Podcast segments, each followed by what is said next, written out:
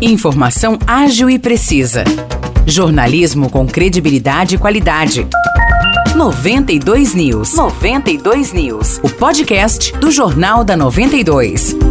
Olá. Eu sou Morris Projan e a partir de agora você fica bem informado sobre as principais notícias do dia em nossa cidade e região. No episódio 487 do podcast 92 News, você confere. A Polícia Civil de Aguaí prendeu ontem o segundo suspeito de integrar uma quadrilha que aplicava o golpe do cartão bancário em idosos. O homem de 28 anos foi detido na Brasilândia, na zona norte da capital paulista, pelos policiais do setor de investigações gerais, o SIG, durante a segunda fase da Operação Crédito Fácil. Segundo o delegado Jorge Mazzi, após a prisão do primeiro suspeito, um jovem de 22 anos, em maio deste ano, os policiais investigaram os celulares e um computador apreendidos com ele e conseguiram identificar e chegar ao segundo envolvido, que seria o líder da organização criminosa. O homem foi encaminhado para a cadeia de São João da Boa Vista, onde o outro suspeito também está preso. De acordo com o delegado, ambos não tinham antecedentes criminais. A polícia monitorava casos de golpes praticados contra idosos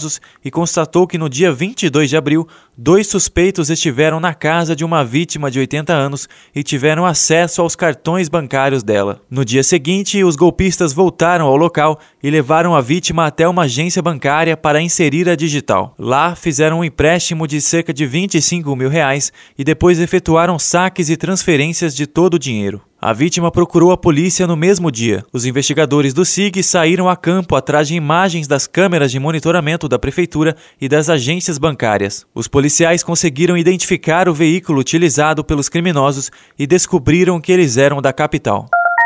São João da Boa Vista libera hoje a aplicação da quarta dose da vacina contra a Covid-19 para pessoas acima de 30 anos de idade. Vale lembrar que é necessário ter recebido a terceira dose há pelo menos quatro meses. A imunização ocorre nas 13 unidades de saúde do município, das 8 horas da manhã até as 4 horas da tarde. São João também segue aplicando nos mesmos horários e locais primeira, segunda e terceira doses. Os destaques de hoje ficam por aqui. Valeu e até o próximo episódio do nosso podcast.